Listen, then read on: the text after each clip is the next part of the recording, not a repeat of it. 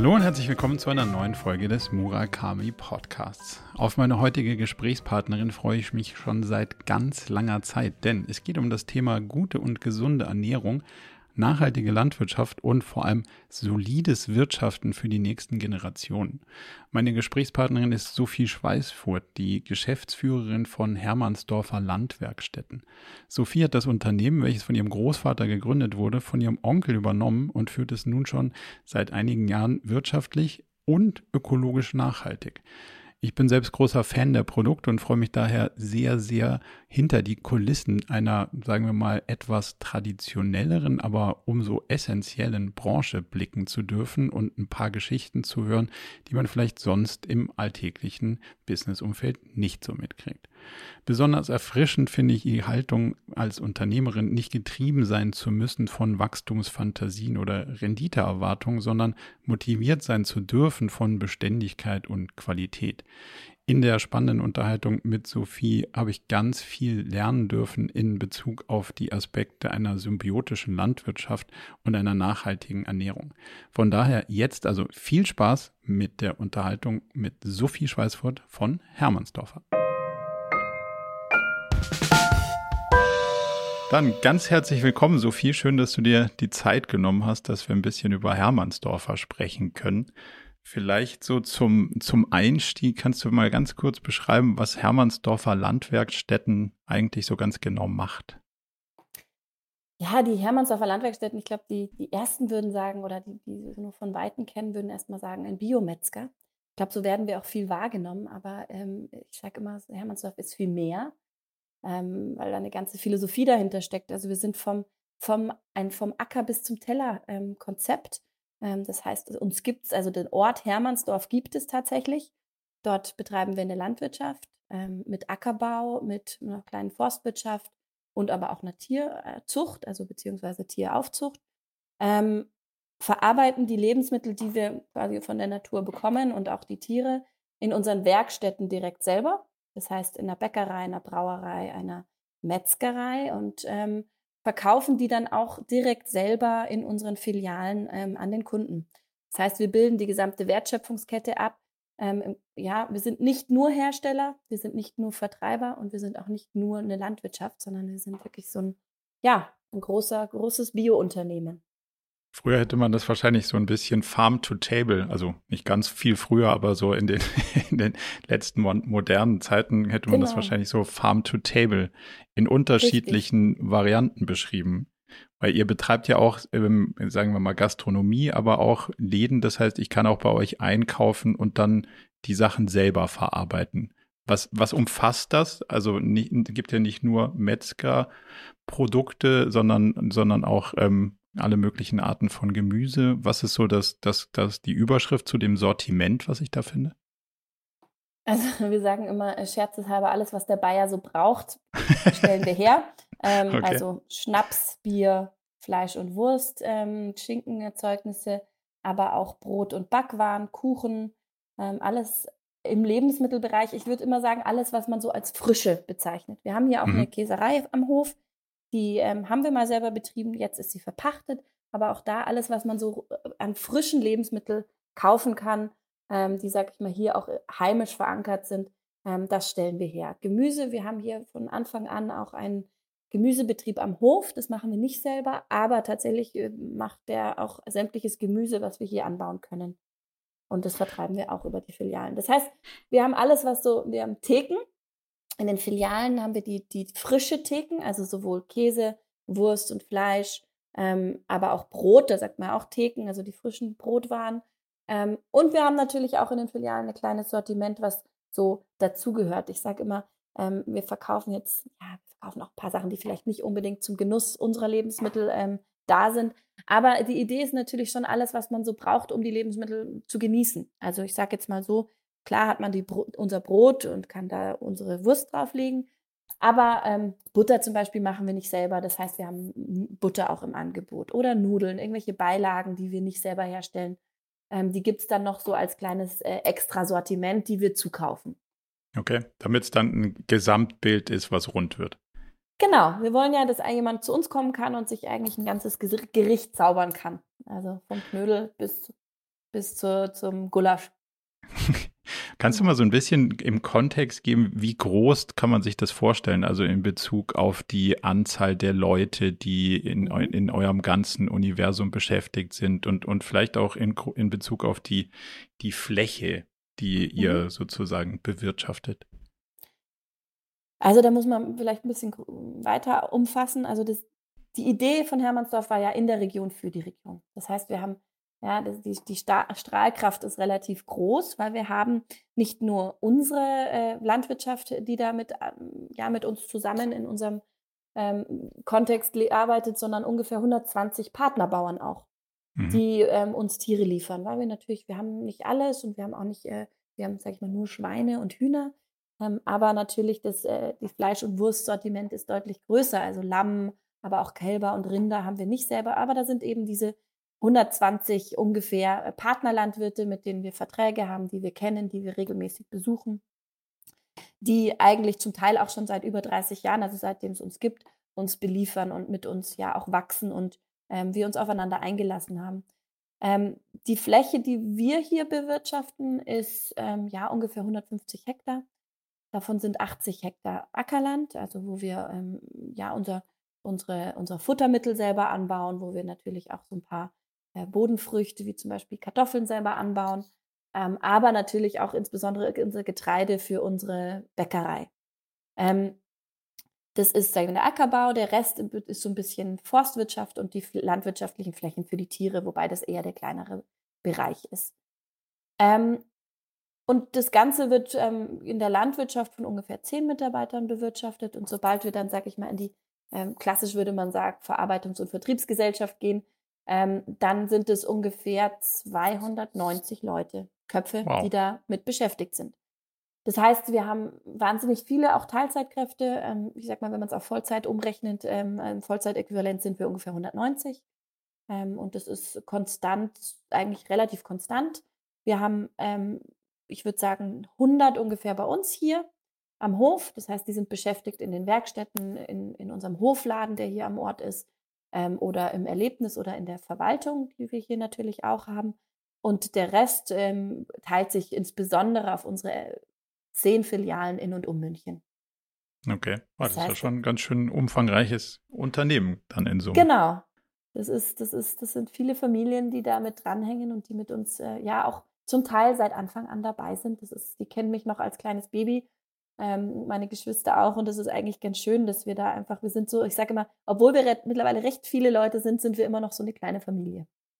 Wie bist denn du da, da reingewachsen? Also was ist dein persönlicher Hintergrund, wenn man dich jetzt schon dann als Baby vor Ort kennt? Wie war so dein Weg? War immer klar, dass du den Weg so beschreiten wirst und das tun wirst, was du heute tust? Oder Gab es da auch Unsicherheiten für dich selber, wo du gesagt hast, oh, ich muss erstmal was anderes ausprobieren oder erstmal schauen, ob ich das mag? Wie war so dein, dein Werdegang dahin? Mhm. Also es war überhaupt nicht von Anfang an klar. Ähm, es ist tatsächlich so, dass ich, ja, so nach meiner schulischen Karriere, ich wollte unbedingt was anderes machen. Anders wie, wie meine Geschwister. Meine Geschwister haben alle eine Lehre gemacht, was ja auch in unserer Familie ein bisschen mehr wert ist wie, eine, wie ein Studium.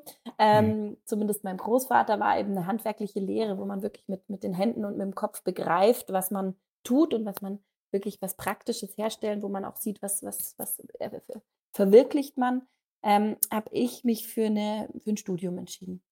Aber davor habe ich, muss ich ehrlicherweise sagen, zum, zum Glück und aber auch zum Gefallen meines Großvaters damals ähm, erstmal alle Bereiche in Hermannsdorf durchgemacht und habe überall gearbeitet. Es ging so, weiß gar nicht, zehn Monate oder so. Ähm, da habe ich in jeder Abteilung mehrere Tage gearbeitet und war da wirklich tief drinnen. Hab, ich glaube, ein halbes Jahr war ich im Verkauf und in einem Bistro in München. Ähm, und dann war ich äh, ja in der Metzgerei. Wir haben eine Metzgerei hier in Hermannsdorf, aber wir hatten zu dem Zeitpunkt ähm, eine in Kerschlach. Da war ich auch viel mit dabei, habe da auch einen kleinen Laden mit aufgebaut. Und so, habe mir es einfach wirklich von der Pike auf angeguckt. War auch bei vielen Partnern, auch im Käsebereich, weil ich, ähm, hier um die Ecke gibt es auch noch ein, noch ein äh, Käse, ja, ein, ein, eine Käserei, mit der wir zusammenarbeiten. Und da habe ich dann auch überall wirklich so alle Bereiche kennengelernt. Mhm. Ähm, damit, und da muss ich sagen, ich glaube, da ist der Grundstein so ein bisschen ähm, gelegt worden. Ähm, ich bin ein Jahr nach der Gründung von den Hermannsdorfer Landwerkstätten geboren. Ich bin damit aufgewachsen. Mein Vater hat äh, die Geschäftsführung gehabt, also ich bin mit diesem Unternehmen groß geworden. Aber mich hat es nicht direkt hingezogen zu übernehmen. Ähm, zu, zum Zeitpunkt, wo ich mir über meine Zukunft Gedanken gemacht habe, hat mhm. ähm, mein Onkel Karl die Geschäfte geführt. Und da war das auch noch so ein bisschen weit weg. Also dadurch, dass es irgendwie so der andere Teil der Familie war. Ähm, und ich wollte einfach ein Studium anfangen und ähm, habe mich dann dazu entschieden und habe ähm, internationale Wirtschaftskommunikation studiert. Ähm, und im Anschluss habe ich noch einen Master draufgesetzt in European Business und habe aber schon während dem Studium die ganze Zeit gemerkt, dieser nachhaltige Touch, die Nahrungsmittel, die Lebensmittel, die verfolgen mich irgendwie. Ich habe, das ist, nimmt so einen großen Teil meines, meines Seins ein, meiner Werte und meiner Vorstellungen, dass ich irgendwie, ja, alle immer diese Arbeiten, die man, wo man sich mal Themen aussucht, war irgendwie immer Thema mit Lebensmittel oder ähm, im weitesten Sinne Lebensmittel. Und nach dem Studium, ja, war, war ich ehrlich gesagt so ein bisschen, jetzt habe ich was studiert, was nicht sehr, was wahnsinnig interdisziplinär war, wahnsinnig vielseitig von Jura über, über ja, Kulturwissenschaften, über Kommunikationswissenschaften. Ähm, ja, was mache ich jetzt damit? So, war ein bisschen, war ein bisschen, äh, bin auf den Boden der Tatsachen zurückgefallen. Ja, das, das Studium hört sich toll an, aber am Ende, was macht man damit? Ja, ich würde es auch heute anders machen. Man ist danach immer ein bisschen schlauer. Aber ich habe viel gelernt und habe dann gemerkt, okay, dieser Thema, dieses, habe mich dann auch für ganz komische Jobs im Vertrieb beworben und habe dann aber immer gemerkt, ich sitze da in den Bewerbungsgesprächen und kann gar nicht ich sein, sondern habe mir irgendwie hm. versucht, irgendeine Rolle zu spielen, weil ich ja auch überhaupt nicht wusste, also ich, ich wollte die Jobs eigentlich gar nicht so. Ähm, und dann bin ich durch Zufall oder ich habe dann ähm, in der Zeit habe ich ähm, meiner Schwester geholfen, ein nachhaltiges Modelabel aufzubauen. Und ähm, in der Zeit, wo ich einfach beschäftigt war und so ein paar immer mal wieder Bewerbungsgespräche, ich meine, das war vielleicht ein halbes Jahr, ähm, habe ich dann einen Bio-Spitzenkoch kennengelernt, der ja, irgendwie glaube ich noch die, seine rechte Hand gesucht hat, ähm, um ein Unternehmen auf die Beine zu stellen. Und zwar eine Bio-Lebensmittelmanufaktur, also im großen Stil, ja, für, für Gemeinschaftsverpflegung eigentlich äh, ökologische Speisen herzustellen. Mhm. Und so bin ich dann tatsächlich in diesen Lebensmittelbereich reingekommen und habe noch überhaupt nicht an Hermannsdorf oder ähnliches gedacht, sondern war für mich so, ja, irgendwie stimmt. Ich kenne mich unglaublich gut mit Lebensmitteln auf, aus, weil ich da einfach reingewachsen bin. Ich habe da wahnsinniges Interesse dran. Ähm, also ich merke, habe es auch gemerkt, so immer mich da weitergebildet und habe dann gemeinsam ähm, mit ihm und ähm, einem großen Investor diese Firma gegründet und habe da drei Jahre diese Firma mit aufgebaut und habe einfach gemerkt, okay, das ist mein Thema, das ist, da will ich, will ich bleiben und da will ich auch weiter, weiter, weitermachen und ähm, habe aber dann gemerkt, dass ich dort an meine Grenzen gestoßen bin. Mhm. A, persönlich, weil ich gedacht habe, ich muss mich noch irgendwie weiterentwickeln. Ja, alles, was ich da in dieser Firma aufgebaut habe, habe ich so aufgebaut, wie ich es halt dachte, ja, ohne viel Berufserfahrung, einfach so, ja, aus gut Dünken. Und man hat natürlich versucht, sich weiterzubilden, aber hat es irgendwie trotzdem so Learning by Doing, ja. Also, ähm, und habe dann nach drei Jahren gemerkt, okay, ich muss, muss jetzt mich, mich persönlich einfach, also persönlich, aber auch ja, beruflich nochmal weiterentwickeln bin dann auf die Suche gegangen ähm, und habe gedacht, okay, Bio-Lebensmittelbereich in München. Ich wollte in München bleiben. Mein Mann, mein jetziger Mann hatte dann hier auch schon einen Beruf und oder einen Job und ja, und dann habe ich gemerkt, überall, wo ich mich im Bio-Lebensmittelbereich äh, bewerbe, ist immer direkte Konkurrenz zu Hermannsdorf. Es fühlt sich irgendwie blöd an. Ja. Genau. Und dann bin ich tatsächlich ähm, auf gut Glück mal auf meinen Onkel zugekommen und gegangen und habe gesagt, also Karl, das ist die Situation. Ich würde mich gerne verändern. Ich würde gerne im Bio-Lebensmittelbereich bleiben. Aber vielleicht gibt es ja in Hermannsdorf ein Plätzchen. So für mich, wo ich ja auch noch was lernen kann und weitermachen kann.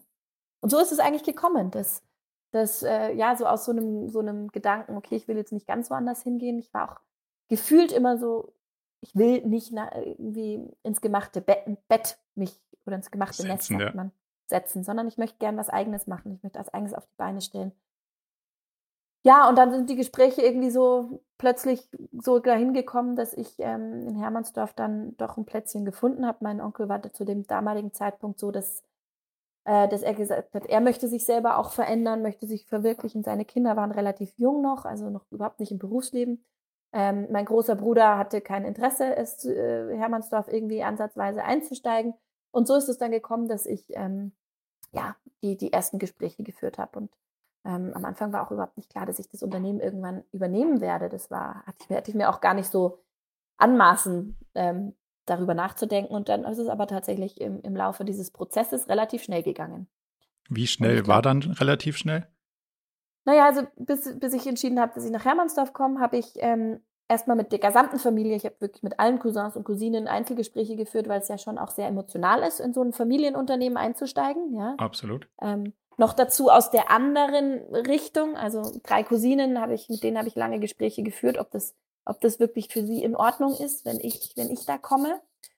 Ähm, das war auch ganz unterschiedlich. Bei manchen war das, hat das irgendwie so die Last von den Schultern genommen. Okay, jetzt ist, kommt da jemand, der das vielleicht machen kann. Und ähm, bei der Kleinen zum Beispiel war es eher so, ach, verbaut mir das jetzt was? Also ähm, genau, und dann, dann hat das ein Jahr gedauert, bis es so ein bisschen hin und her ging und wo es einfach noch nicht, noch nicht klar war. Und 2016 bin ich dann eingestiegen in der ähm, Unternehmensentwicklung erstmal das, den Betrieb von, von A wirklich kennengelernt nochmal, also von der Erwachsenenperspektive, sage ich mhm. jetzt mal. Ähm, und dann, 2018, habe ich die Geschäftsführung übernommen. Oh, das geht in der Tat schnell. Genau, also ja. schneller wie gedacht.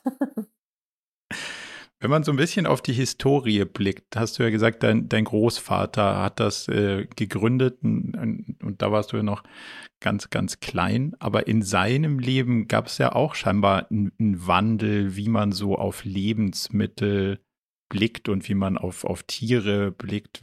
Kannst du das mal so ein bisschen beleuchten, wie vielleicht der Wandel in seinem Leben kam und was das mit euch als, als Familie und, und auch deinen ganz persönlichen Blick gemacht hat? Mhm. Also mein Großvater Karl Ludwig Schweißfurt ähm, war sein Leben lang Unternehmer und Metzger. Äh, der hat, ähm, ja, hat von, von der Pike auf das Handwerk gelernt. Ähm, sein Vater hat den Metzgerbetrieb in äh, Nordrhein-Westfalen, in Herten. Und ja, so, er hat dann, ist dann auf Lehr- und Wanderjahre gegangen und hat dann ähm, in großen Betrieben in Amerika eigentlich so die, diese Lebensmittelindustrialisierung kennengelernt so nach dem also Wirtschaftswunder und so. Das ist einfach so, hat wahnsinnig viel ähm, in Amerika gelernt und hat diese ganze Technologie und ähm, mit nach Deutschland gebracht. Und mhm. hat dann sein Unternehmen hoch, also richtig aufgebaut. Das ist, äh, gibt es ja auch heute noch ein großer, ein großer, war, im Endeffekt war er Europas größter Wurstfabrikant ähm, und hat das, äh, ja, das Handwerk eigentlich industrialisiert. Mhm und ist hocheffizient geworden, hat äh, Verpackungsanlagen, also äh, wirklich in jeglichen Formen ähm, einzelne Handgriffe, immer denselben, also dieses auch dieses am Band arbeiten und so, das ist tatsächlich dann ähm, erst ja in den 50er Jahren so ein bisschen 60er Jahren bei ihm in der in den Metzgerbetrieb umgesetzt worden. Ähm, und er hat wahnsinnige Mengen an Tieren geschlachtet irgendwann. Ähm, hatte dann zu Hause einen kleinen Betrieb, also einen kleinen Bauernhof. Die haben einfach privat auf einem kleinen Bauernhof gelebt. Ähm, hatte drei Kinder und war ja wahnsinnig erfolgreich, überall im Vorstand, überall im, in irgendwelchen Vereinen, Verbänden und so weiter, äh, deutschlandweit bekannt. Und dann irgendwann hat er gemerkt, uh, seine eigenen Kinder wollen aber nicht mit, ziehen irgendwie nicht mit, die wollen das nicht hm. übernehmen. So, da war Obwohl es ja eine Haushaltmarke war. Also war ja jetzt schon so, dass man das kannte. Genau. Also es war riesig, es war echt, es war, wir, wir hatten teilweise Farmen in Brasilien, in, also auf der ganzen Welt. Es war wirklich ein riesiger Betrieb und also auch ein, auch ein erfolgreicher Betrieb. Aber die Kinder haben gesagt, nee, also die waren eher so ein bisschen hippie-mäßig eingestellt und fanden es toll, auf diesem Bauernhof sich selber um die eigenen Kühe zu kümmern und alles irgendwie, aber, aber so dieses Hochindustrialisierte kam für die überhaupt nicht in Frage und haben dann auch viele mhm. Diskussionen geführt. Und dann, er erzählt es so oder hat es so erzählt, ähm, dass er irgendwann wirklich drüber nachgedacht hat, was er da wirklich tut. Und hatte wohl ein Erlebnis in einem Schweinestall und, oder wie er sagt, in einer Schweinefabrik, wo er läuft und ihn die Schweine alle so anschauen, alle auf Spaltenböden, alle eng an eng in eng, eng um. Und da hat er sich zum ersten Mal gefragt, was er da eigentlich macht, ähm, was er mit den Tieren macht. Er, er sagt, die haben mit ihm geredet und haben ihm gesagt, was tust du mit mir? Und das hat so, ähm, den, das war der Knackpunkt. Also seine Kinder, ja. die, die auf der einen Seite das Unternehmen nicht erben wollten oder nicht übernehmen wollten, auf der anderen Seite so dieses, boah, was mache ich da eigentlich, glaube ich. Also so, so, ja, also man relativ auf dem höchsten Punkt des Erfolges, wie man so sagen kann, und dann plötzlich drüber nachdenken, okay, was mache ich denn da eigentlich? Und mhm. hat dann wirklich einen kompletten Wandel, hat er, er, erzählt, er hat abends dann mit seiner Frau gesprochen, hat gesagt, du, ich glaube, ich muss, wir müssen nochmal neu anfangen. Und hat dann tatsächlich relativ schnell, ich glaube, es ging innerhalb von zwei, drei Monaten, ähm, einen Käufer gesucht und hat dann ähm, die Firma Hertha verkauft an Nestle. Also auch, ja, das ist ja auch was, was man kennt, also einen relativ ja. großen Konzern. Gibt es übrigens heute noch. Also Hertha ist die Marke, gibt's, ist, ist europaweit immer noch ähm, bekannt. Frankreich ganz viel. Ähm, und äh, ja, und hat dann, äh, war dann auf der Suche, es irgendwie anders zu machen. Und da ist dann einige Jahre später Hermannsdorf entstanden. Und ähm, wo er eigentlich das, was er und auch er mit, mit seiner Bewegung auch ähm, und die Industrie alles voneinander getrennt hat. Also immer mehr Spezialisierung, immer mehr äh, Fokus auf die einzelnen Sachen. Ähm, hat er gesagt, nee, wir brauchen keine Lebensmitteltechnologen, wir brauchen Handwerker. Ähm, mhm. wir, wir, wir, brauchen, wir müssen alles an einem Ort machen. Wir müssen ähm, die Tiere nicht quer durch, durch die Weltgeschichte fahren, sondern wir müssen es an einem Ort machen, stellen da die guten Lebensmittel her und verkaufen das dann direkt dort, so frisch wie es geht, an den Kunden. Das ist ja im Prinzip so ein bisschen die, die Grundidee von dem symbiotischen Landwirtschaftsansatz, oder? Alles wieder zusammenzuführen und auch ineinander greifen zu lassen. Ganz genau. So hat er immer wieder neue Ideen gehabt. Ähm, also auch die symbiotische Landwirtschaft ähm, ist so ein, eigentlich wie man es aus dem Bilderbuch kennt. Ich versuche es mal so zu erklären. Im Bilderbuch sieht man immer alle Tiere schön zusammen rumlaufen. Und mhm. das gibt es ja auch noch im Kleinen. Aber sobald es in die, sag ich mal, die größere Nutztierhaltung geht, gibt es das nicht. Also Schweine und Hühner und Schafe zusammenzuhalten oder womöglich noch Rinder zusammenzuhalten, keine Chance. Also da kommt man auch schon an die, an die Grenzen. Also ich meine, wenn ihr mal durch Bayern fahrt oder überhaupt durch Deutschland fahrt, wo sieht man denn überhaupt noch Tiere auf der Weide? Das mhm. ist schon selten. Aber dass man dann auch noch Tiere wie früher alle zusammen sieht, das ist noch mal seltener. Und der Ansatz war dann irgendwann zu überlegen, wie kann man das machen. Hat dann die symbiotische Landwirtschaft zehn Jahre lang geführt. Das heißt, da waren Rinder, Rinder, Schweine und Hühner zusammen auf einem, einer Fläche. Hat er sehr intensiv beobachtet und hat er dann auch ähm, ja, alles, alles äh, zusammengeschrieben und hat das dann auch ans Ministerium überreicht und gesagt, hier, jetzt habe ich äh, quasi meine Forschungsarbeit abgeschlossen. Ähm, vielleicht können Sie was damit anfangen um einfach auch äh, den, den Veterinären und äh, ja, diesen, diesen Irrglauben zu, ja, Irrglauben zu widerlegen, Tiere dürfen nicht draußen sein, ja, weil dann werden sie krank. Was, woher wahrscheinlich kommt diese das Gegenteil. Das Gegenteil genau. davon ist wahrscheinlich ja. richtig, oder? Ja. Und was, warum dürfen die nicht zusammen? Die, die profitieren nur voneinander. Also auf einer Fläche, ich kann das Beispiel mal kurz aufführen, auf einer Fläche Rinder, Schweine und Hühner zusammenzuhalten.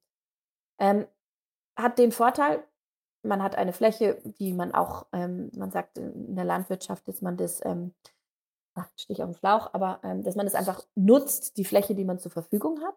Mhm. Die Schweine wühlen auf. Ja, die essen nur ganz frisches Gras und die essen die Wurzeln und die Würmer und so, die da im Boden drin sind.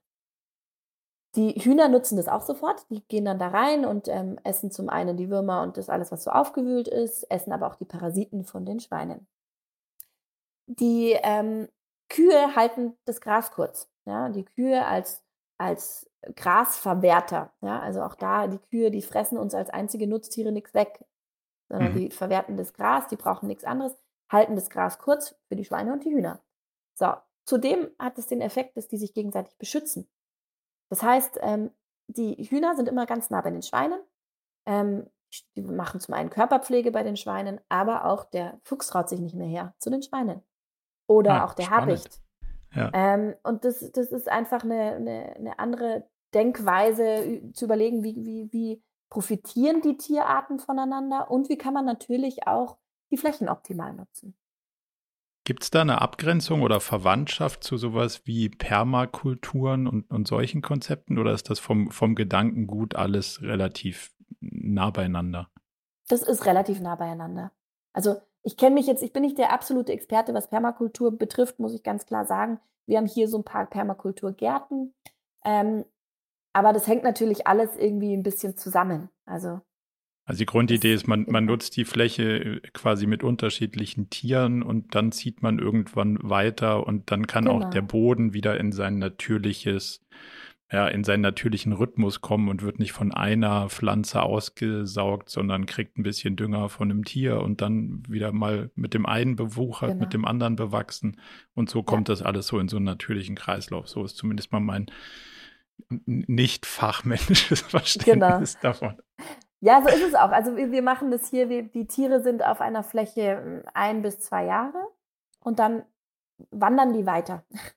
Wir sagen immer, die Karawane zieht dann weiter. Zieht weiter. Dann, okay. Genau, und dann haben wir auf der Fläche, also wir haben eine siebengliedrige Fruchtfolge, eben um ähm, ja, den optimalen Humusgehalt eben auch, wie, wie, du sagst. Also es geht ja immer darum, der Boden ist das, was uns ernährt. Der Boden ist die Grundlage unseres Seins. Ohne den Boden und einen guten Boden äh, können wir uns nicht ernähren ähm, wir brauchen es als CO2-Bindung, wir brauchen, ja, wir, also alles hängt, das Leben, Leben hängt vom Boden ab. Und ein gesunder Boden ist für uns essentiell. Also für uns als, als mhm. äh, Menschen. Ähm, und deswegen gilt es, den zu pflegen und nicht auszulaugen. Also das heißt, dass dieser Humusgehalt ist eine ganz wichtige, wichtige Rolle. Man schaut immer, dass der sich aufbauen kann und nicht immer Monokultur drauf und dann wird der Boden immer weniger. Ach ja, dann düngen wir dann hauen wir da noch Pflanzenschutzmittel drauf und so weiter, dann geht das schon. Ähm, sondern wirklich zu sagen, ähm, was tut dem Boden gut, was reichert ihn auch wieder an ähm, und wie können wir den optimal pflegen. Und das ist genau das, also wie du sagst, die Tiere sind ein Jahr drauf, dann kommt, äh, kommen, kommen Ackerfrüchte, verschiedenste Sorten. Wir haben immer Beikräuter, also andere würden sagen Unkräuter, aber bei uns sind es ja Beikräuter, okay. weil die helfen ja. ja. uns, die helfen dem Boden. Ja. Ähm, und so, so ist in sieben Jahren eben diese oder diese, diese siebengliedrige Fruchtfolge haben wir oder ist im Biobereich mittlerweile ganz, ganz grundlegend äh, als optimal eingestuft für, für die Erhaltung des Bodens und des okay. Bodenlebens. Also, aber da gehört natürlich auch noch mehr, viel mehr dazu. Ähm, bin jetzt, ich bin keine, persönlich keine Landwirtin, aber da gehört auch dazu, dass man nicht mit schweren, schweren Geschützen auf diesen Boden geht. Also, mhm. ja, äh, man sieht in der Landwirtschaft, die Geräte werden immer größer, die Traktoren werden immer riesiger und äh, die Reifen immer größer und auch da haben wir uns Richtlinien gesetzt, mit wie viel Gewicht darf auf diesem Boden gesetzt gefahren werden, weil sonst verdichtet sich der Boden und auch da kann, können wieder, kann es wieder nicht Wasser gehalten werden, können die Pflanzen und die Tiere nicht optimal drin leben und es macht eigentlich den Boden wiederum kaputt. Okay, spannend. Jetzt hast du einen Punkt angesprochen, der in dem ganzen Kontext, finde ich, ganz spannend ist, nämlich CO2-Bindung. Und, und wenn man da so ein bisschen drauf guckt, ähm, gibt es ja auch Bestrebungen, die sagen, ja, tierischer Konsum ist ein CO2, eine CO2-Katastrophe. So, mhm. seid ihr ja mit Produzenten von tierischen Produkten stark verwoben und selber da quasi mittendrin. Wie schaust denn du da drauf? Ist der tierische Konsum klimapolitisch vertretbar? Ist es gerade gut, wenn man es in so einer Permakultur oder in so einem symbiotischen Verhältnis sieht und würde das ohne das Tier gar nicht funktionieren in einem gewissen Maße. Wie ist dein Blick darauf? Ich versuche es kurz zu halten, weil da kann man wahrscheinlich ja. drüber sprechen. Absolut.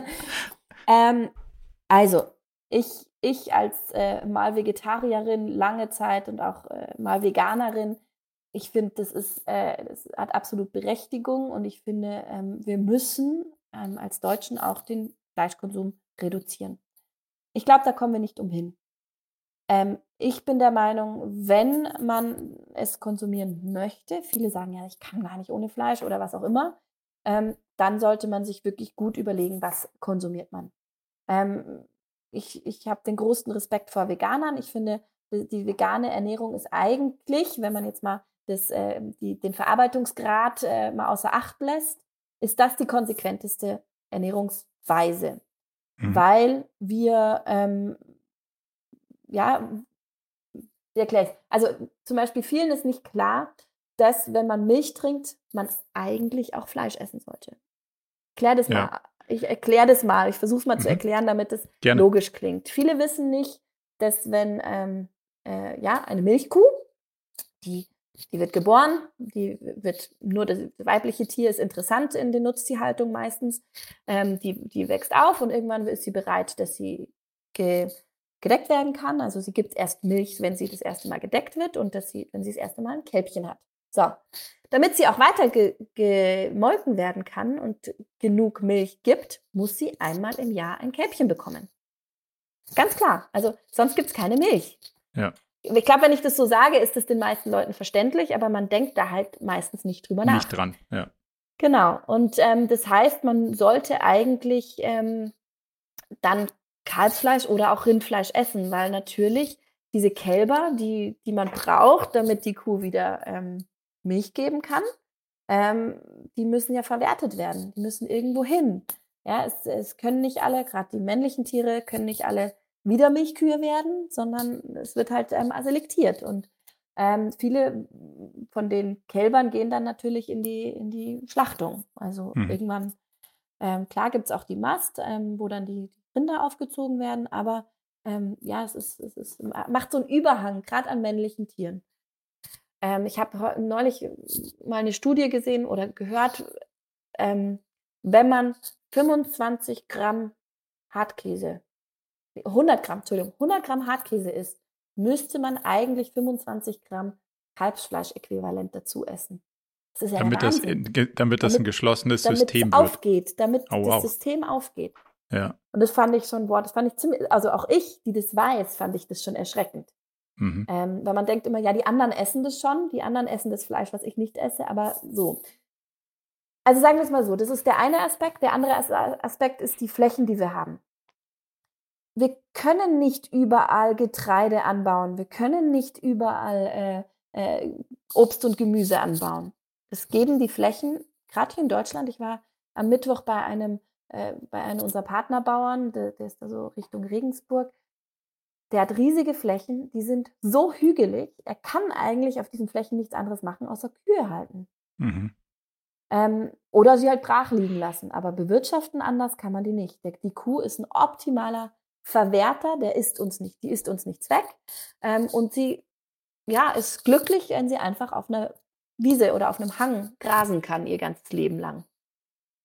Also auch da, ich glaube, diese Utopie, wenn alle Vegetarier werden, würden wir, würden wir Klima, ja, das Klima besser, besser äh, sein, glaube ich, ist so halb wahr. Also, also glaube, du, du sagst ja mit dem Verhältnis, dass man, wenn konsequenterweise man Veganer werden müsste, weil der Vegetarierkonsum kippt das Verhältnis zu. Genau. Jetzt, hat, jetzt braucht man für den Käse Tiere, die man dann aber irgendwie gar nicht weiter wertschätzend verarbeitet. So. Ganz genau. Also das ist natürlich sehr, ist klar, das ist sehr pauschal, Absolut. aber so, ja, ja. so versteht man das System immer ganz gut, finde ich. Mhm.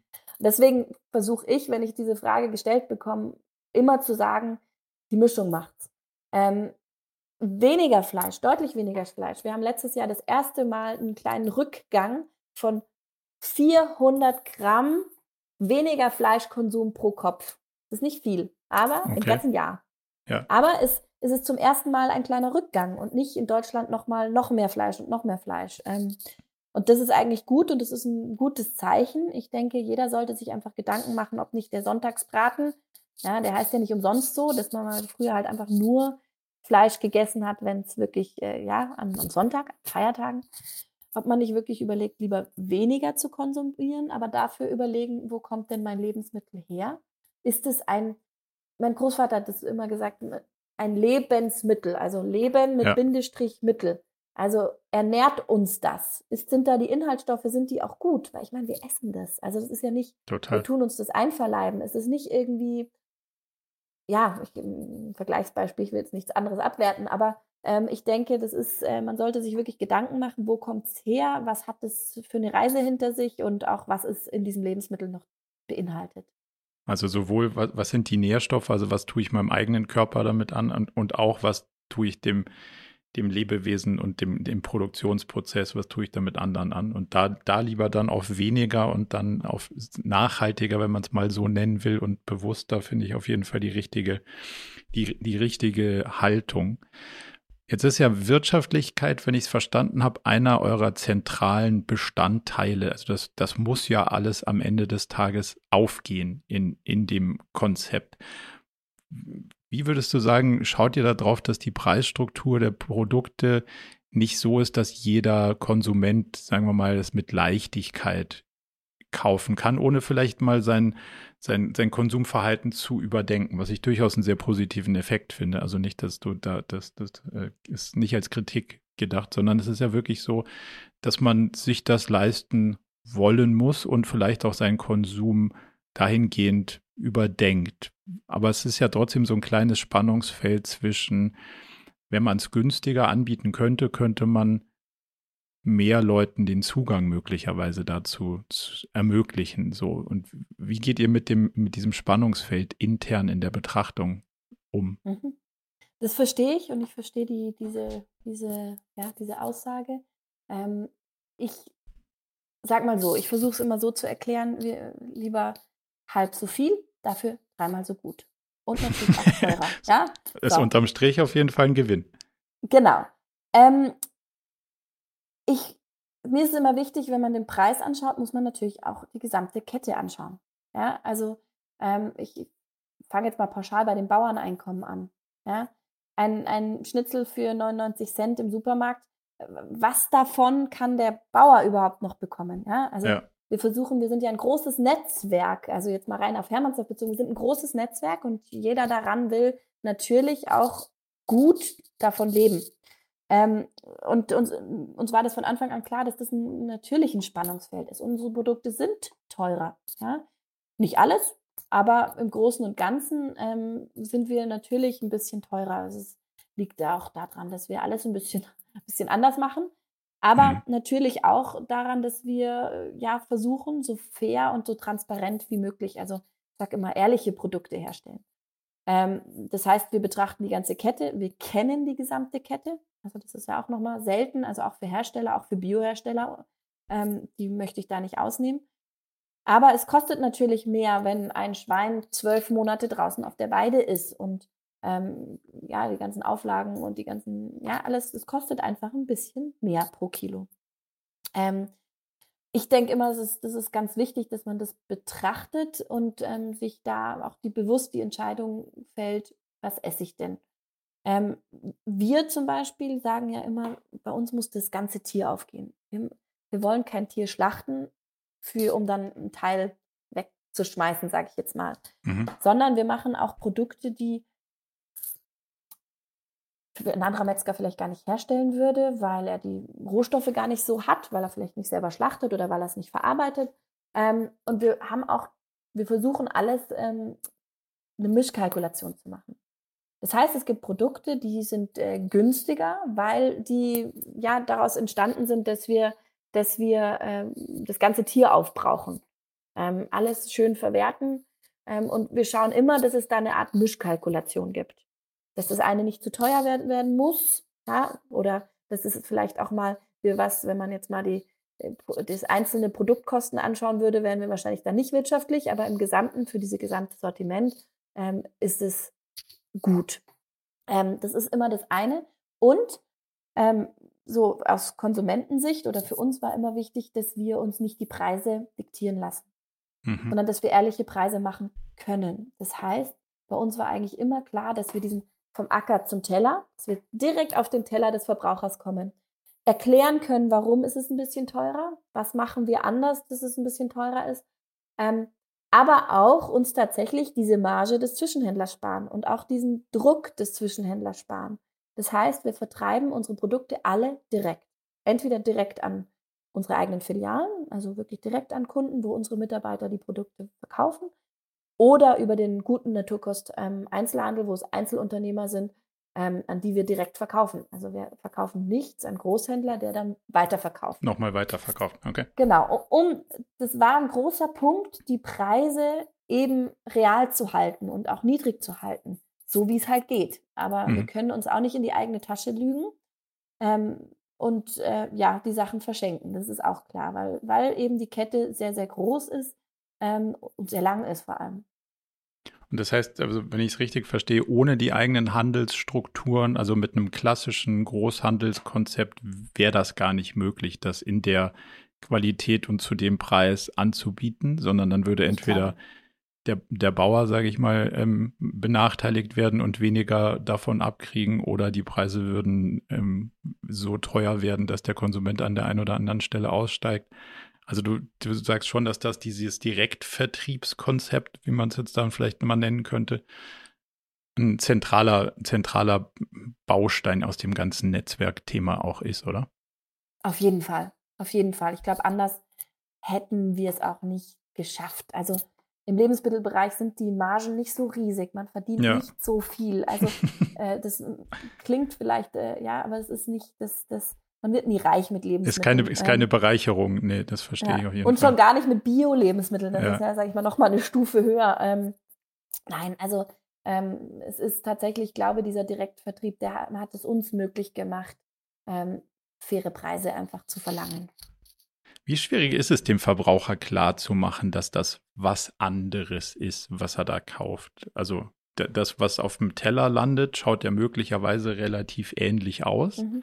Das ist ja das Problem in der Lebensmittelindustrie, dass man ja gar nicht so genau sehen und verstehen kann, sondern erstmal den Vorhang hochheben und hinter die Kulissen schauen muss, was uns Big Food alles so erklärt, was alles gut ist und was alles Qualität ist, ist ja, wenn man genauer hinschaut, meistens das Gegenteil davon. Aber da, das braucht ja viel Lust und, und Freude daran, sich damit auseinanderzusetzen, um überhaupt mal den Unterschied zu, zu, zu, zu sehen. Wie viel Aufwand ist das für euch oder wie schwierig ist das, dem, dem sozusagen noch nicht Fan klar zu machen, was mhm. da, was da eigentlich passiert?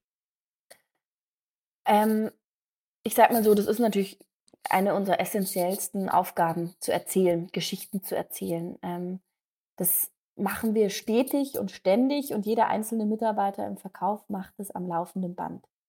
Aber ich muss natürlich auch sagen, wir sind mittlerweile, wir sind ja in München verankert.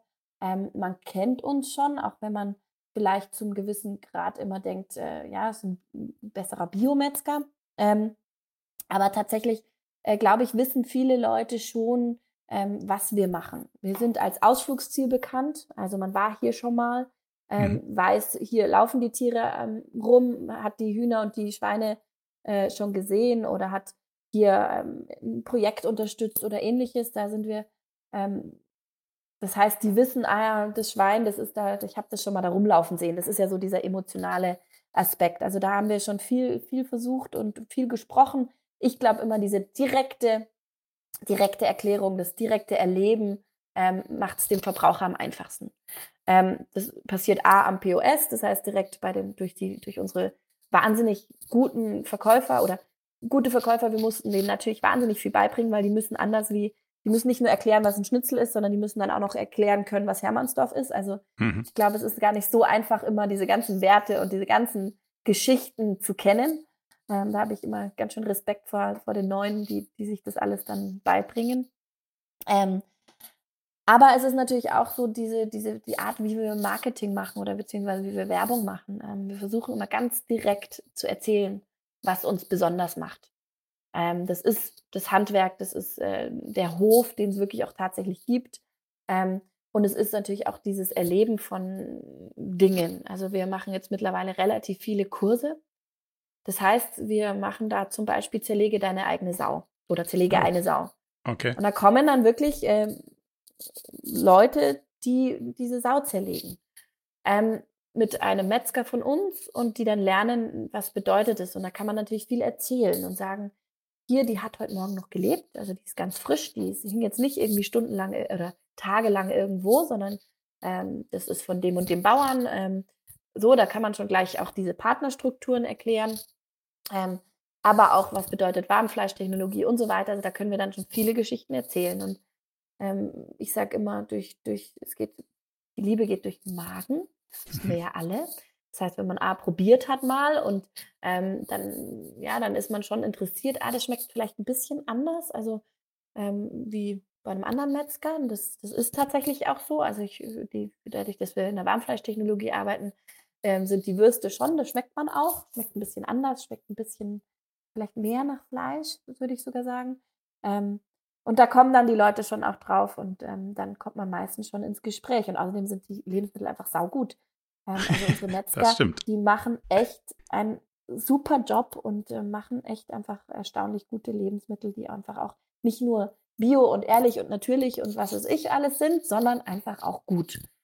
Und ich glaube, ähm, wenn man, wenn man so diese, oder wir versuchen immer so diese Kombination aus diesem Erleben, Essen und ganz viel sprechen und ganz viel Geschichten zu erzählen, ähm, da dann auch ähm, zu erklären, was bei uns anders ist.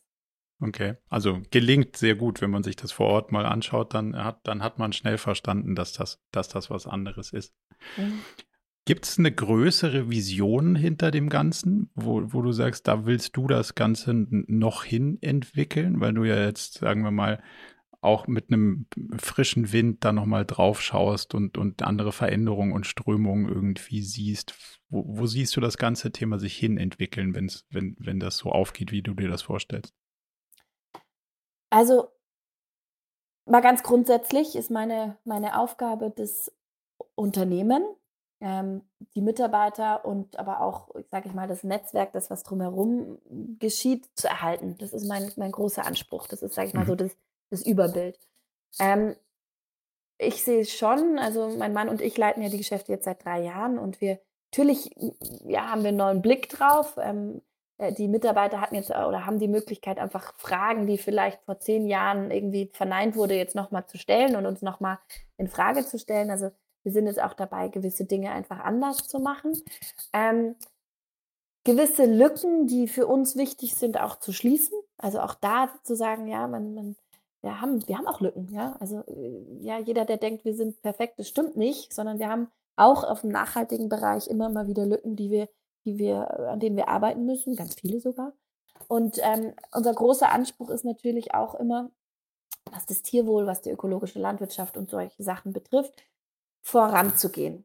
Mhm. Nicht größer, besser, also besser natürlich, aber nicht immer größer zu werden, sondern wirklich auch zu überlegen, wo können wir in der Gesellschaft auch was bewirken. Und ähm, ich sage immer, wir, wir, wollen auch als Pioniere vorangehen und ähm, damit unser Vorbild Schule macht. Das war so ein bisschen auch immer so unser Slogan, zu sagen, wir gehen auch mal andere Wege, die vielleicht auch erstmal ein bisschen mehr kosten, wie das mit der symbiotischen Landwirtschaft ähm, oder wir hatten das Landhuhn-Projekt, ähm, da war es vor, glaube ich, sogar zwölf Jahren, da war dieses Kükenschreddern groß in den Medien und dann haben wir ja. gesagt, okay, wir müssen die männlichen Tiere auch aufziehen. Da waren wir eine der ersten, die dieses Projekt, äh, wir haben es Landhuhn genannt, jetzt heute heißt Schwesterhahn, Bruder, Brudereier, wie auch immer.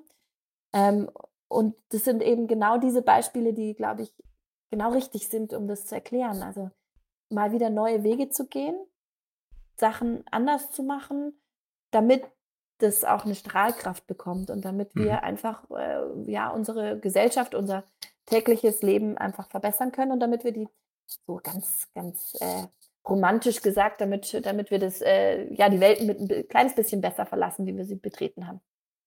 Gibt es Bestrebungen, das Konzept an anderen Standort zu übertragen? Also jetzt habe ich verstanden, dass ihr gerne diese Strahlkraft hättet, dass jemand mit einem Hof in, weiß ich nicht, im Norden sagt, Mensch, super Konzept, das mache ich jetzt genauso, aber vielleicht gibt es ja auch jemand, der sagt, hm, also ich hätte grundsätzlich Lust, aber ich habe weder einen Hof noch Ahnung, kann ich ein Franchise machen oder, oder wollt ihr andere Standorte erschließen? Gibt es da Überlegungen in die Richtung?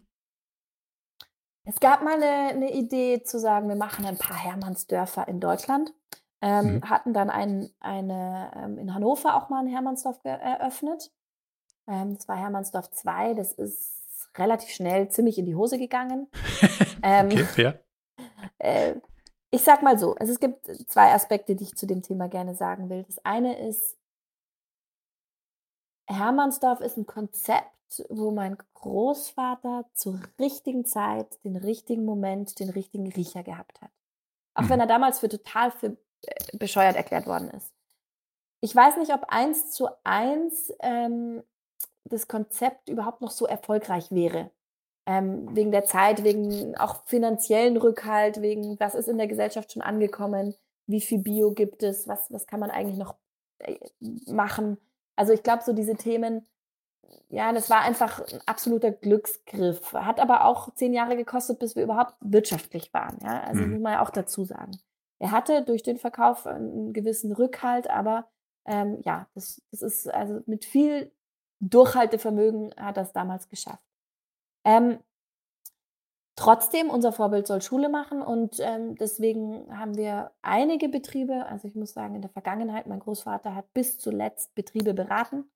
Immer unentgeltlich ist er in die ganzen Welt umhergefahren und hat ähm, ja, Betriebe unterstützt, hat Ideen verwirklicht, hat da auch äh, immer mit Metzger mitgenommen, ob es ein Lehrling war oder ein, äh, sage ich mal schon unser Metzgermeister. Gab es alle Versionen, also von Russland bis Norddeutschland, Dänemark, äh, überall ähm, gab es Themen. Und das machen wir natürlich nach wie vor. Also es gibt ein paar, wir, wir haben immer gesagt, Leuchtturmprojekte. Mhm. Die machen es immer alle anders. ein bisschen anders, ist aber auch okay. gut so, ja, weil es nicht in jeder Region, nicht in jeder Ecke muss genau das sein, wie wir es jetzt hier machen. Wir können unsere Erfahrungen mit einbringen, aber ähm, ja, es ist überall anders. Es ist immer in die ganz individuell. Und ähm, das machen wir bis heute. Also wir haben jetzt gerade auch äh, immer wieder Anfragen. Jetzt gerade das letzte ist eine Anfrage aus Ägypten, ähm, wow. wo wir auch überlegen, das, das ist ein Demeter-Betrieb, wo wir überlegen, da, da, die wollen eine neue Metzgerei aufmachen und möchten das gerne ähm, nach unserem Vorbild machen. Also es gibt solche Ideen. Ich muss ehrlich sagen, wir haben selten wirklich viel Zeit, um sowas nebenher zu machen. Ja. Ähm, weil ja auch unser Metzgermeister ist wirklich tief in der Arbeit drinnen. Der ist kein Manager von oben, sondern der, der macht jeden Tag täglich mit. Und ähm, Entschuldigung, und ihn rauszuholen, das ist immer, immer schwierig. Der ist einfach mit Leidenschaft Metzger und ähm, ja, also sagen wir es mal so, es gibt die Möglichkeit, wir, wir gehen immer gerne in Austausch. Es ist nicht so, dass wir unser Wissen immer so für uns behalten und mhm. da irgendwie Angst vor Konkurrenz haben, sondern gerne tauschen wir uns aus, gerne geben wir unsere Erfahrungen weiter ähm, und beraten auch. Ähm, aber natürlich, das ist jetzt nicht unser Hauptfokus. Wir haben genug ja. eigene Baustellen. ja, ich habe gerade spontan gedacht, dass das ja vielleicht sogar so ein, so ein schönes Content-Format sein könnte, um, um es so ein bisschen Skalierbar klingt in dem Kontext doof, aber äh, also zumindest mal zugänglicher zu machen, um, um den Leuten so ein bisschen auch die Anregung und die Anleitung zu geben. Klingt auf jeden Fall nach einer, nach einer sa sa ja? sa sau spannenden, spannenden Gelegenheit an der Stelle. Was sind denn so die, die großen Herausforderungen, mit denen du euch konfrontiert seht oder ihr euch konfrontiert seht, wenn, was die, was die nahe Zukunft angeht? Ähm, das sind eigentlich, ich glaube, drei, drei Hauptthemen. Ähm, das eine ist ähm, Energie, mhm. nachhaltige, mhm. wirklich saubere Energie. Ähm, das ist auch was, was, was jetzt so dieses Jahr bei uns schon mal verändert wird, wo wir viel, viel Energie gerade reinstecken, also persönliche Energie, ja. Ähm, damit wir da einfach auch ähm, ja, dann saubere und ehrliche, äh, noch ehrlichere, sage ich mal, Produkte auch her herstellen können, weil auch Klimaneutralität oder beziehungsweise einfach, das gehört mit dazu. Ja, nicht nur die Rohstoffe, die wir reintun, sondern auch, ähm, wie tun wir die Kühlungen, ja, kühlen, wie so. Das ist so eins der großen Themen, die wir uns äh, so ein bisschen, wir haben ähm, äh, äh Energie 2025 ausgerufen, also wir wollen da sehr viel tun. Ähm, aber eine der größten Herausforderungen, mit denen ich mich jetzt auch momentan viel beschäftige und die mich auch äh, ja, emotional beschäftigen, ist das Thema Nachwuchs. Ähm, man hört es überall, man hört es ja auch in den, in den ja, großen Branchen ähm, oder auch in den digitalen Branchen, sage ich jetzt mal, aber im Handwerk ist es tatsächlich kritisch. Also es okay. ist kritisch, dass die Leute, ja, die wollen eben lieber am Schreibtisch sitzen, die wollen lieber am Computer sitzen. Ähm, als ja, eine körperliche, schwere Arbeit zu machen. Ja, das, das geht erstmal da, damit los, dass weniger den Beruf, egal ob des Bäckers, des Metzgers, des Landwirtes lernen. Ähm, dann ist es natürlich auch ein Arbeitsumfeld, was jetzt nicht wahnsinnig bequem, schön ist. Ja, kann man ja auch ehrlich sagen. Ja. In der Metzgerei ist es kühl, kalt, nass. Ähm, ja, das ist auch irgendwie, ja, es ist wahnsinnig anstrengend, körperlich wahnsinnig anstrengend. Also was da die Metzger leisten, das kann sich unser eins gar nicht vorstellen. Also das ist unglaublich. Also Lebensmittelhandwerk, andere Handwerke genauso, da kenne ich mich ja. nicht so gut aus. Aber ich glaube, dieses Handwerk ist wirklich so ein bisschen am Aussterben, alle Handwerker. Und das ist echt schade. Ähm, und es ist echt traurig, weil das Lebensmittelhandwerk ernährt uns ja zum gewissen Grad. Wenn wir nicht alle industriell uns ernähren wollen, hochverarbeitet, hochindustrialisiert, dann ähm, braucht es Nachwuchs. Dann braucht es junge, engagierte Leute, die einfach Lust haben, unser täglich Brot herzustellen, ja. im wahrsten Sinne. Ähm, dann braucht es aber auch neue Konzepte. Also wie, wie, wie richtet man diesen Arbeitsplatz ein, der vielleicht früher noch, äh, ja, wo die Alten, die, die Zahnburschen, weißt du, die dann, die dann einfach 50 Stunden runtergerattert haben. Ja, das wollen wir ja auch nicht mehr. Und wir wollen auch nicht, wir wollen die Jungen, wir wollen, dass die ein Work-Life-Balance haben, dass die auch zu Hause, ja, dass die dann nachmittags auch noch äh, die Sonne genießen können, sage ich jetzt mal mhm. so. Ähm, das ist für uns wirklich schwierig. Wir kriegen wahnsinnig viele Lehrlinge, interessanterweise. Also wir bilden auch sehr viel aus, weil der Jürgen und wir auch mittlerweile international einen wahnsinnig tollen Ruf haben. Also durch diese Art, wie wir insbesondere in der Metzgerei arbeiten, also dieses, dass wir alles selber machen, dass wir von A bis Z, also sage ich mal, die Warmfleischverarbeitung, aber auch ähm, diese, dadurch, dass wir zum, von der Schnauze bis zum Schwanz alles verarbeiten wollen, auch ein Produktportfolio haben. Da wird jeder andere Metzger sich äh, an den Kopf greifen, ja. Ja, dass ja. wir, dass wir unsere Därme, also ich meine, wir wissen ja, der Beruf eines Metzgers, mein, mein Metzgermeister hat das neulich so, so ein bisschen pauschal gesagt und im Scherz, also mit Vorsicht genießen, aber die Job eines, der Job eines Metzgers ist es, ähm, die Wurst und Fleisch wieder in den Darm von einem Tier reinzustecken. So, ja. Also so ist es ja. Ähm, und äh, ja, dass wir, wir, wir säubern unsere eigenen Därme, ja, weil natürlich das Tier, was wir schlachten, äh, wollen wir ganz verwerten. Ja? Und das, das hängt alles bei uns sehr, die Kette ist sehr lang. Ähm, das macht bei Weitem, auch handwerkliche Metzger machen es nicht mehr so in dem Stile, weil es sehr aufwendig ist und sehr ja. arbeitsintensiv und sehr viele Hände braucht. Ähm, deswegen sehen auch unsere Würste, die sehen nie gleich aus, weil immer mal putzeln halt nicht vom Band, sondern ja, die ist einfach so. Und ähm, jetzt bin ich ein bisschen abgesch abgeschweift. Ähm, genau, also die, die, die Handwerker, die gehen uns ein bisschen aus. Also wie gesagt, es kommen viele Lehrlinge, die lernen bei uns und ähm, es ist total toll. Wir geben unser Wissen weiter. Der Jürgen ist da, äh, ja, bringt die wirklich, bringt dem wirklich viel bei. Die sind meistens Innungsbesten und so. Also das ist schon wirklich hohe Kunst, die der da macht. Und ähm, die haben aber meistens zu Hause einen eigenen Betrieb.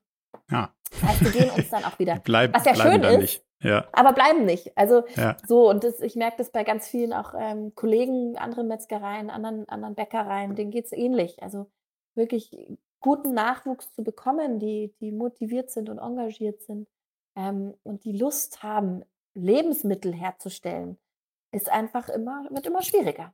Ja. Und ähm, ich weiß auch nicht, wie man sich in der Zukunft aufstellen muss. Und da bin ich gerade so ein bisschen auch am Konzepte schmieden. Wir wollen eben nicht alles vom Band produzieren.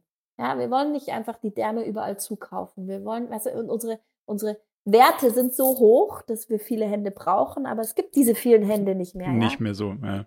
Soll ich deswegen jetzt lauter Maschinen anschaffen und die Arbeit der Metzger ersetzen? Nein, das will ich nicht. Also das wird völlig gegen, mein, gegen unsere Prinzipien widerstreben. Aber ja, wie, wie wie schafft man es, ich bin da auch im Austausch mit den Innungen und so, wie, wie schafft man es, dieses Handwerk, ähm, dieses tolle Handwerk ähm, wieder populärer zu machen und auch für andere Leute wieder, wieder erstrebenswert zu, und, und auch stolz, ja. Also dieses, mhm. ich, ich glaube, es ist in den letzten Jahren auch durch viele andere Metzger ein bisschen so gekommen, dass auch Metzger wieder stolz sein können, dass sie Metzger sind. Ja, auch viele junge, coole Konzepte gibt es da mittlerweile, aber ähm, es fehlt trotzdem noch an, an, ja, noch mehr Nachwuchs. Und das dritte ist, ähm, das dritte Thema, was, was so für uns für die Zukunft ist, ist natürlich auch die Landwirtschaft. Also ähm, damit wir verarbeiten können, müssen wir natürlich auch ähm, Tiere haben. Die Tiere, die nach unseren Vorstellungen groß geworden sind, die nicht nur ökologisch gehalten werden, sondern auch ähm, auf die Weide dürfen, die auch, äh, ja, da gibt es ganz viele Kriterien, die wir auch für uns so festgelegt haben. Ähm, aber auch da, ähm, es gibt ein Bauernhofsterben, genauso wie es ein Metzgersterben gibt. Das heißt, mhm. äh, die nächsten Generationen übernehmen die Landwirtschaft nicht oder stellen die Landwirtschaft um auf, ich sag jetzt mal, Pferdehof, da verdient man mehr. Ähm, Tierhaltung ist sowieso aufwendig und schwierig. Ähm, ja, also ja, ich habe jetzt ein paar zwei Schweinebauern, die uns lange, lange, lange beliefert haben, die genau jetzt in diesem sind, glaube ich, von Anfang an dabei, also seit 36 Jahren. Was, die, die haben jetzt diesen Übergabeprozess und äh, die verlieren wir jetzt leider. Nicht, weil sie nicht mit uns zufrieden sind oder weil sie nicht gerne geliefert haben, sondern das, die sind jetzt einfach in Rente ähm, und den, die Generation danach machen nicht weiter. Oder mhm. nur im Ackerbau. Also das sehe ich auch ein Thema, ja. Also junge, engagierte Landwirte, die auch wirklich nach Prinzipien noch wirtschaften wollen, die, die, wo wir auch Partnerschaften entstehen können. Ähm, das ist auch eine weitere Herausforderung. Wobei auch da äh, interessanterweise vor einem Monat ist erst einer auf mich zugekommen, der will seinen Betrieb auf Bio umstellen und der will gerne mit uns zusammenarbeiten. Der ist hier äh, einen Kilometer entfernt. Ähm, das wäre einfach total schön. Also es gibt die auch, ja. Also ich möchte es nicht, aber es ist so für die Zukunft ähm, die Tiere, die wir haben und möchten und wie, was wir auch, worunter wir auch Qualität, also bei uns ist immer beides, das Tierwohl, die Nachhaltigkeit, die Ökologie, aber auch die Qualität der Tiere ähm, entscheidend. Und das ist was, wo wir ähm, dran arbeiten müssen und einfach schauen müssen, wie geht es da in der Zukunft weiter. Und natürlich äh, Projekte, das habe ich, glaube ich, vorher schon zu Genüge gesagt, auch nochmal Leuchtturmprojekte zu schaffen, zu sagen, wo können wir noch ein Stückchen besser werden. Hm. Aber also, wenn man da so zuhört, dann klingt ja viel danach, dass das Thema Aufklärung beim Verbraucher schon eine Menge, Menge, Menge da. Einfluss hat. Also je mehr man irgendwie wegkommt von, naja, das Lebensmittel kommt halt aus dem Supermarkt und das, äh, je mehr man wieder damit verbindet, wie ist denn der Prozess? Also welche Kette ist denn da überhaupt involviert und welche Schritte gibt es denn da? Wer muss denn da eigentlich was tun, damit das am Ende zu einem guten und vernünftigen Lebensmittel für, für alle Beteiligten, sowohl Natur, Tier als auch der Mensch, der es konsumiert, hinten raus ist? Wenn du da eine Sichtbarkeit drauf schaffst, dann kommt wahrscheinlich auch eine ganz andere Haltung und Dankbarkeit und Anerkennung für die, die handelnden Personen in der, in der Kette, solange man da irgendwie eine Schachtel im Supermarktregal hat, wo eine, ein Foto von einem Tier drauf ist, was es so nie gab in der Umgebung, die es auch nie gesehen hat und man denkt so, naja, es kommt halt aus dem Supermarktregal, dann, dann wird es halt mit der Wertschätzung wahrscheinlich schwierig. Also von daher ist wahrscheinlich auch Teil von uns Verbrauchern irgendwie hier mhm. besser sich damit auseinanderzusetzen und zu verstehen, dass das echt Arbeit ist ja. und dass sie Absolut. auch gewertschätzt gehört und dass, dass das auch im, was ist, wofür man dankbar sein muss und darf. Und dann, dann glaube ich, kommt langsam diese, diese Lust zurück, in, in so einen Beruf zu gehen und zu sagen, ah, da kriege ich ja eine Anerkennung. Und mhm. also den ganzen Tag in so einen Computer zu glotzen, kann ich zumindest mal aus Erfahrung sagen, ist, ist auch nicht immer die auch nicht erfüllend, oder? Ja. und man hat schon ganz schön wenig das Gefühl, dass man was, also was produziert, wo du wirklich einen direkten Impact siehst, habe ich in mhm. meinem beruflichen Leben sehr, sehr wenig, weil es sind sehr, sehr ja, Gedankenkonstrukte und wenn du Glück hast, mhm. passiert in ein paar Jahren mal irgendwas Sinnvolles daraus und vielleicht kriegst du es mit und vielleicht siehst du es aber auch nie wirken. Da ist das ja schon auch, wie du vorhin so zu Anfang gesagt hast, den direkten Effekt der, der Arbeit seiner Hände irgendwie zu sehen kann schon, glaube ich, auch gesellschaftlichen äh, Veränderungen haben, wo man dann sagt, ach cool, ich habe ich hab hier wieder die Zufriedenheit aus meiner direkten Tätigkeit gezogen. Von daher würde ich das nicht so ganz von der Hand weisen, dass das zukünftigen Generationen wahrscheinlich auch deutlich näher zu bringen ist, dass das wahrscheinlich auch ein valider Teil ist, sein Leben zu verbringen. Absolut. Auf jeden Fall. Das, das ist auch der Grund, warum wir zum Beispiel diese Kurse machen. Ja, das, da geht es nicht darum, irgendwie noch, noch, irgendwie noch mal mehr zu machen. Ja, also hätten wir nicht genug zu tun, sondern da geht es mhm. wirklich darum, eben diese Wertschätzung für die Lebensmittel, aber auch für den Lebensmittelhandwerker zu schaffen. Also jeder, der mal eine, eine Wurst, eine Bratwurst selber gemacht hat oder eine Breze. Hier in Bayern, Breze ist das schönste Beispiel eigentlich. Wir machen so einen Kurs, wo wir Weißwurst und Brezen machen. Ja, das kann man mhm. natürlich einfach machen und sagen, hey, ich verbringe einen lustigen Vormittag. Ja, der ist auch lustig und es schmeckt danach auch gut. Aber mal zu sehen, was für Schritte stecken dahinter und selber mal eine Breze zu schwingen und zu gucken, äh, wird es, sieht es danach auch nach was aus. Ähm, da erlebt man schon oft dieses, boah, also ja, was die da alles leisten, das ist schon irre. Und diese Wertschätzung, die ist uns eben so wichtig, dass das eben, dass das auch ankommt. Was steckt denn hinter so einem, äh, ja, einer Breze, die ich, die ich kaufe oder einer Wurst? Ähm, genau das, was du eigentlich sagst, um wirklich sichtbar zu machen, was ich konsumiere. Jetzt, jetzt spricht ja die ganze Welt so von, von Agilität und Digitalisierung und den ganzen Trends und Buzzwords. Was ist da die Auswirkung für eine Branche wie eure, die vom Grundsatz her analog nicht, analoger nicht sein könnte und, und vor allem auch, wo die Uhren anders ticken? Also ich kann ja nicht sagen, ja, das muss man jetzt von heute auf morgen anders machen. Die, die Tiere und die Lebensmittel, die folgen halt ihrem eigenen Takt. Was hat das so für, für Auswirkungen auf, auf eure Branche, wenn du so an agile Veränderungen und Digitalisierung denkst? Es gibt schon, es gibt viele Bereiche, wo, wo man da sicherlich ähm, digitaler werden kann und auch ähm, das sicherlich auch einen guten Effekt hat. Ähm, wie gesagt, neulich erst auch mit einem Partnerlandwirt darüber gesprochen. Bei uns ist alles analog. Also jetzt mal, wenn man das Beispiel hier mit der Corona-Krise sieht, also Homeoffice geht als Metzger nicht. Also ist äh, völlig, äh, ja, das, eine halbe Sau mit nach Hause nehmen und dann Bus draus machen. Also äh, das, glaube ich, ist klar, dass das alles nicht geht. Ähm, ja, also ich glaube, es spielt bei uns nicht so eine große Rolle, weil einfach alles äh, analog passieren muss. Ähm, es gibt sicherlich in der Landwirtschaft oder bei was, was die, Getreide oder ähm, einfach so, da gibt es sicherlich Möglichkeiten, es ein bisschen effizienter und besser zu gestalten. Mhm. Ähm, aber, und natürlich gibt es im Metzgerbereich, wenn man es, sage ich mal, industriell, industrieller haben möchte, auch noch Möglichkeiten. Ähm, aber so wie wir, wie unsere Einstellung zum Lebensmittel auch ist und wie wir sagen, wie wollen wir denn herstellen und wir wollen es mit der Hand machen und wir wollen, ähm, ja, wir haben, wir haben unsere Reifekeller, da wird, da wird mit Erfahrung und äh, Nase, Mund und, und äh, ja, einfach Gefühl mit den Händen geschaut, ist der Schinken fertig oder nicht. Mhm. Natürlich könnte man das auch alles digitalisieren. Natürlich, ja. Ähm, aber unsere Herausforderung oder unser Ding ist, Schwein ist nicht gleich das heißt, der Schinken ist nicht gleich. Das heißt, ja. eigentlich so richtig, damit man eine gute und gleichbleibende Qualität hat, das kann einem kein System sagen, sondern das kann mir meine Nase, mein Mund oder die Hand oder was auch immer sagen. Was anderes geht nicht. Also der Jürgen versucht es auch immer weiterzugeben. Ich kann es auch nicht. Ich kann auch nicht sagen, wann ist dieser Knochenschinken jetzt fertig und perfekt. Ja.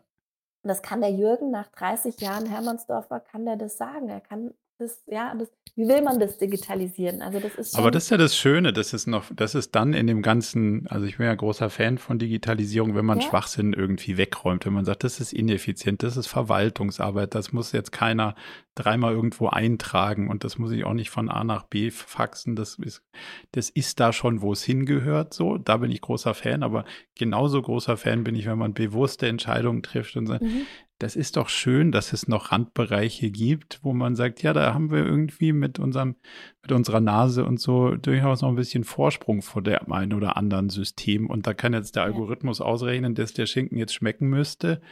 Aber wenn er es nicht tut, dann ist ja schon Nützt ganz gut. Nicht, ja? ja? wenn dann am Ende noch jemand mit ein bisschen Erfahrung sagt, du, das habe ich jetzt im Bauchgefühl, das, ähm, das machen wir jetzt mal anders.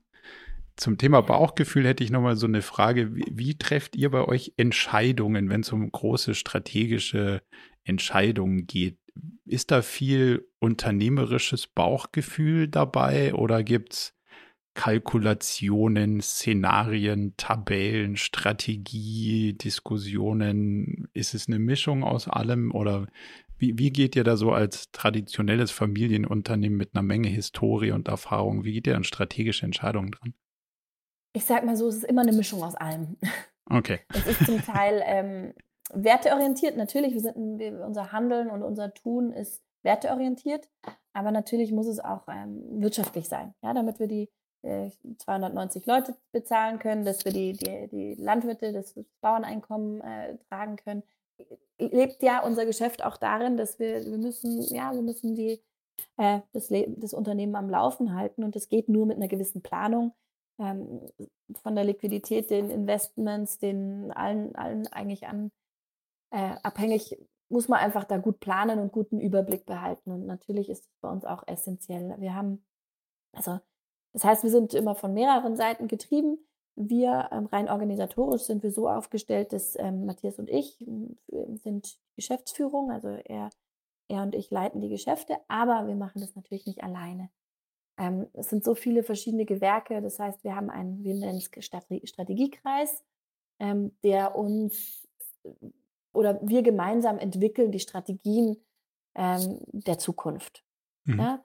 Ähm, das sind aber auch natürlich äh, ja, kurzfristig bis, bis mittelfristig bis langfristige Strategien. Also Strategien sind ja normalerweise nur langfristig, aber ich sag mal so, ähm, das sind ja auch immer nur Momentaufnahmen, die ständig angepasst werden müssen. Absolut. Heißt, klar, ähm, wir entwickeln die immer gemeinsam. Also es gibt Sachen, die Matthias und ich gemeinsam entscheiden, ähm, einfach aufgrund von, von Erfahrung, aber auch aufgrund der Zahlen. Aber natürlich vieles ähm, entscheiden wir in diesem Gremium gemeinsam. Das sind vier Führungskräfte, drei Führungskräfte sind es, genau. Also unser Metzgermeister, unsere Vertriebsleiterin, die, die sich um die ganzen Filialen kümmert und ähm, der Vertrieb Handel. Und wir entwickeln gemeinsam ähm, ja, die Strategien für morgen immer natürlich, A, was die Werte betrifft, aber natürlich anhand der Zahlen. Was, was, was, was ist möglich, was ist machbar, wo müssen wir noch arbeiten, wo müssen wir noch ein bisschen die Schräubchen drehen, ähm, was ist realistisch. Also wir arbeiten auch mit Plänen, ähm, also Finanzplänen und äh, auch um, Umsatzplänen und ähm, kontrollieren die natürlich auch in regelmäßigen Abständen, Erfolgsermittlung und ähm, schauen, wie, wie sind wir da. Aber natürlich, sag mal so, äh, treffen auch manche Entscheidungen vielleicht, die auf der finanziellen Seite vielleicht eher wertegetrieben sind. Mhm. Ja, und, also das würde ähm, man klassisch so aus dem Bauch heraus sagen, so das ist mir jetzt wichtig und genau. das rechnet sich vielleicht dann eins weniger, aber das ist trotzdem jetzt mal der, der Weg, den wir Ganz einschlagen genau. wollen. Ganz ja. genau. Und ich meine, wir sind in der Lage, dass wir das tun können, Gott sei Dank, ähm, dass wir da ein bisschen, bisschen den Spielraum haben. Wir haben äh, ungefähr 25 Abteilungen, alles sind irgendwie kleine Profit Center und ähm, wir, wir überlegen natürlich immer, wie, wie kommt es zusammen, das Zahnrädchen. Ja? Und dadurch, mhm. dass wir so viele sind, ähm, wenn da mal eins nicht ganz so profitabel ist, dann versuchen die anderen Zahnrädchen das natürlich auch ähm, mitzutragen, damit es im Gesamtkonzept funktioniert und da muss es aufgehen. Und ja. da ist uns, äh, das habe ich glaube ich vorhin auch schon gesagt, einfach wahnsinnig wichtig, das Unternehmen. Wir werden, wir haben, ja, sind froh, wenn wir in den schwarzen Zahlen sind und wenn wir ein, äh, ja, alle Investitionen tätigen können und das ja, natürlich muss das auch äh, weiterentwickelt werden, das Unternehmen, aber ähm, ja, es geht nicht darum, wäre mal schön, weil dann könnten wir vielleicht noch ein bisschen was anderes machen, aber es geht nicht darum, dass wir die riesigen äh, Umsatzrenditen brauchen, ja. Und ja. deswegen ähm, ist es eigentlich, das, das äh, macht die Entscheidungsfindung sogar vielleicht an der einen oder anderen Stelle äh,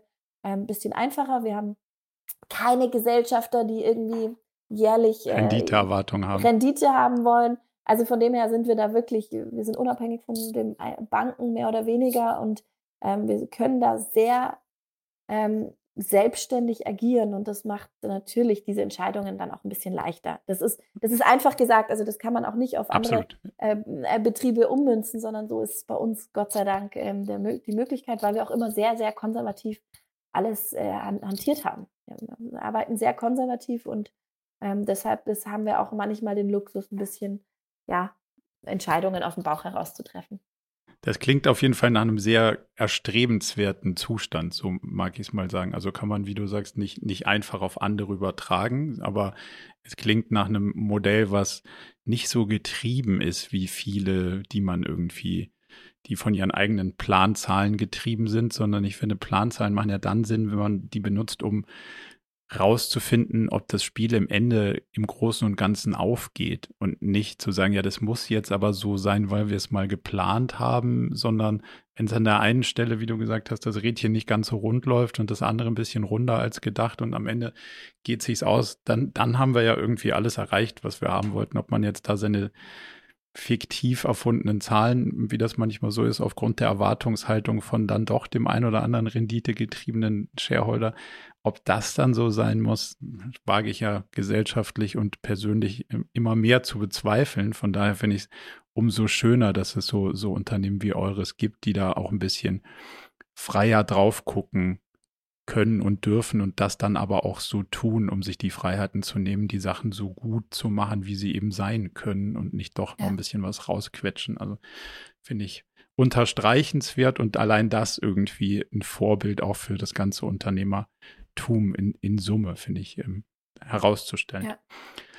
Zum Abschluss noch eine Frage. Gibt es irgendwelche Bücher, Podcasts, TED Talks, irgendwas, wo du sagst, hat mich in letzter Zeit erreicht, beeindruckt, fand ich spannend, hat mich zum Nachdenken angeregt, irgendwas, was du sagen willst, das, das könnte man gelesen haben oder wenn jetzt der Sommer kommt, kann man, kann man gut mitnehmen.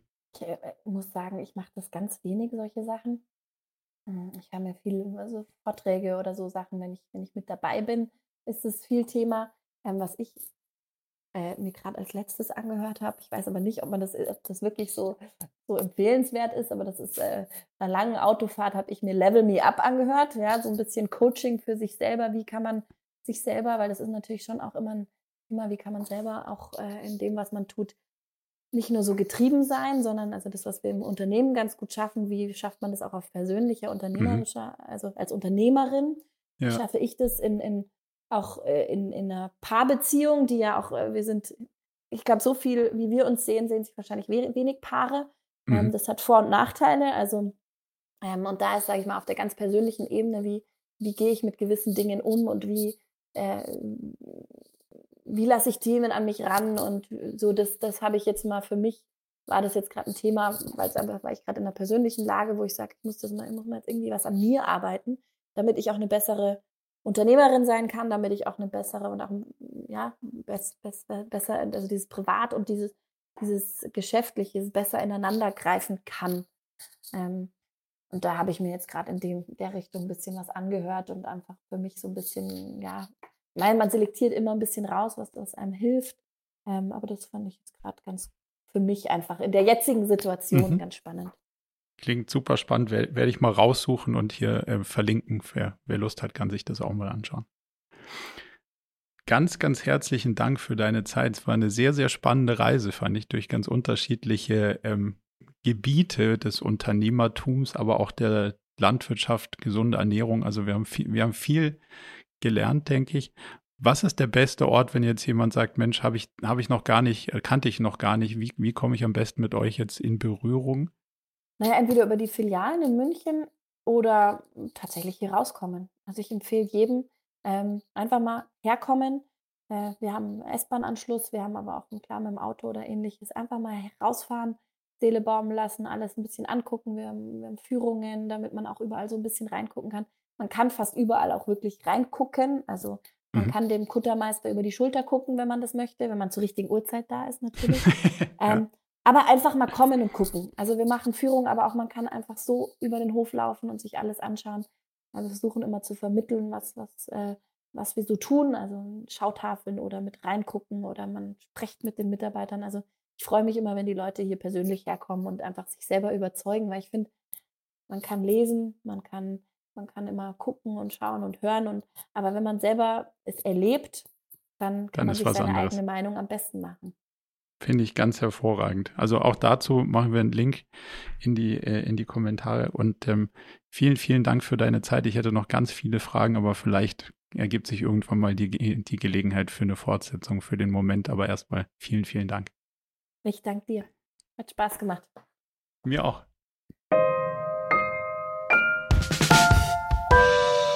Zum Abschluss noch ein kleiner Hinweis in eigener Sache. Wir haben ja nicht nur diesen spannenden Podcast, sondern auch einen Newsletter, bei dem wir uns versuchen, so aus unterschiedlichen Perspektiven dem Thema zu widmen, wie man eigentlich sein Leben und ein Unternehmen heute so wirklich führen kann und soll. Von daher gibt es da einmal im Monat ähm, ganz spannende Perspektiven und natürlich kriegt ihr über den Weg auch immer mit, welche neuen Podcast-Episoden stattfinden, welche Events wir vielleicht online haben und viele andere Sachen. Von daher meldet euch am besten gleich zur Mailingliste an unter murakami.com/newsletter.